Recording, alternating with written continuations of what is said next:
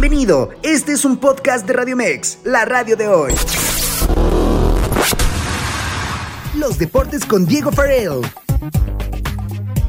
Estimado Carlos, con el gusto de saludarte, también a la gente de Radio Mex Noticias, la radio de hoy.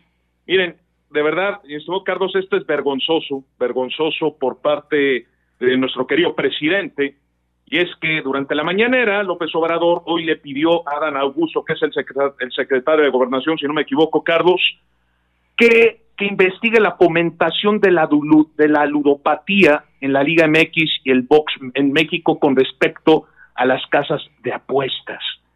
Yo, de verdad, Carlos, y a la gente que nos escucha, yo le pediría al presidente que en lugar de hacer eso, se ponga a investigar el desvío de recursos económicos que hay con la CONADE con respecto a los atletas que van a participar en los próximos Juegos Olímpicos. Carlos, estamos a un año de París 2024 y hay atletas que tienen que sacar sus recursos económicos pidiendo limosna en la calle, pidiendo el apoyo de, de, empresarios que no tienen nada que ver con el deporte. No puede ser posible este tipo de situaciones, pero bueno, el presidente se la quiere jugar así, no puede ser posible, quiere defender, quiere defender a, a, la, a la directora de la CONADE, ¿no? Al final de cuentas.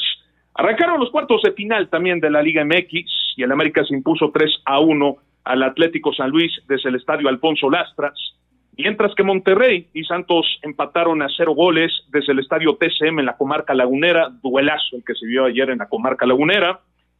El duelo de vuelta entre América y San Luis será el próximo sábado a las nueve de la noche desde la cancha del Estadio Azteca, pero antes Monterrey y Santos se verán las caras ese mismo día desde el Gigante de Acero. Ese duelo va a ser a las seis de la tarde, tiempo de México, para que usted no se lo pierda. Aquí la información de los reportes, Carlos. Qué, qué vergüenza por parte del presidente. ¿eh? De verdad, tendría que estar investigando el desvío de recursos económicos, Carlos. No puede ser posible. Y qué tristeza, Diego, que una mujer que yo lo voy a decir antes de que fuera, pues ahora que fuera, antes que fuera política, eh, fue una gran gloria para el deporte de nuestro país el nombre de Ana Gabriela Guevara. Y qué triste que hoy que tiene la oportunidad una deportista de alto rendimiento de poder cambiar la cara de la CONADE, pues más allá del tema de corrupción va a pasar sin pena ni gloria, no ha hecho absolutamente nada, ha sido una directora sumamente opaca, sumamente gris, no ha pasado absolutamente nada. Y bueno, pues ya lo, demás estamos como acostumbrados en el argot político del presidente de la República a desviar los temas que son realmente de interés en la agenda. Y entonces pues se desvía por temas, pues sí, vamos a llamarle tan insignificantes como esto porque en primera instancia ni siquiera le tocará al secretario de Gobernación, ¿no? Tendría que ser pues los temas de los expertos especialistas en, en los temas si quiere encontrar la raíz de cualquier problema. Pero muy triste, mi estimado Diego, porque pocos han sido directores de CONADE, deportistas de alto rendimiento y que, insisto, la carrera de Ana Gabriela Guevara, no sé tú que le sabes más al tema deportivo, pero debe ser un hombre importante para este país porque dio los mejores triunfos. Yo recuerdo muy chiquito que el nombre de Ana Gabriela Guevara era un personaje de los más importantes que tenía el deporte en México medalla en Atenas 2004, mi estimado Carlos, insisto, mundiales de atletismo.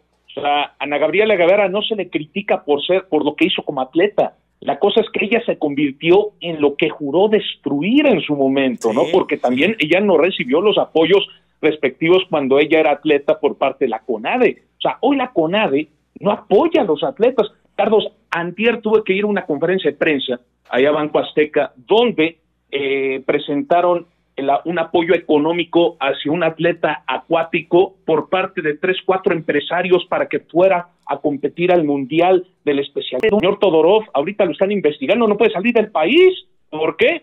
Porque ahorita ya están investigando el tema de los desvíos de recursos económicos. ojalá, ojalá y se pueda arreglar bien esta situación, Carlos, porque estamos a un año de París 2024. Y que va a ser lo mismo que la selección de México, ¿no? Va a ser una situación que seguramente iremos a hacer un papel nada, nada agradable. Consecuencia de que, de la falta de apoyo al talento, de la falta de oportunidad que tienen nuestros deportistas y que, insisto, lamentable que siendo hoy una deportista de este nivel, no tenga esa capacidad para poder de verdad apoyar a quienes ella seguramente lo sufrió, Diego, ella lo vivió en carne propia, en el momento en el que le cuesta a un deportista asistir a una competencia de alto nivel y en, el mundo, en diferentes países, y que insisto, qué triste que, que, la historia de esta mujer pues pase por el ámbito político, por el ámbito finalmente eh, la gran oportunidad que tuvo, y hoy está enredada en tantos temas de corrupción, la propia Ana Gabriela Guevara, en tantos temas que te tendrá antes, que ir, antes de irse, tendrá que dejar muy claro qué hizo con ese recurso, porque hay mucho recurso desviado al interior de la CONA de Diego. Por eso, mi estimado Carlos, ahí es donde al presidente se le tiene que criticar en la mañanera con respecto al desvío de recursos económicos por parte de la CONADE y no investigar temas con respecto a las casas apuestas que están ligadas a la Liga MX y al boxeo mexicano. O sea, eso ya lo sabemos desde hace años. Esto, está desde hace años, el tema de las casas puestas en la Liga MX y en el boxeo mexicano. Los intereses monetarios, los intereses de los empresarios, de los dueños. no, ahora quiere ser el fiscal de la República, el, presidente. Ni hablar. Revisemos, Diego, como siempre, agradecido por tu comentario. Te mando un fuerte abrazo. Un abrazo, Carlos.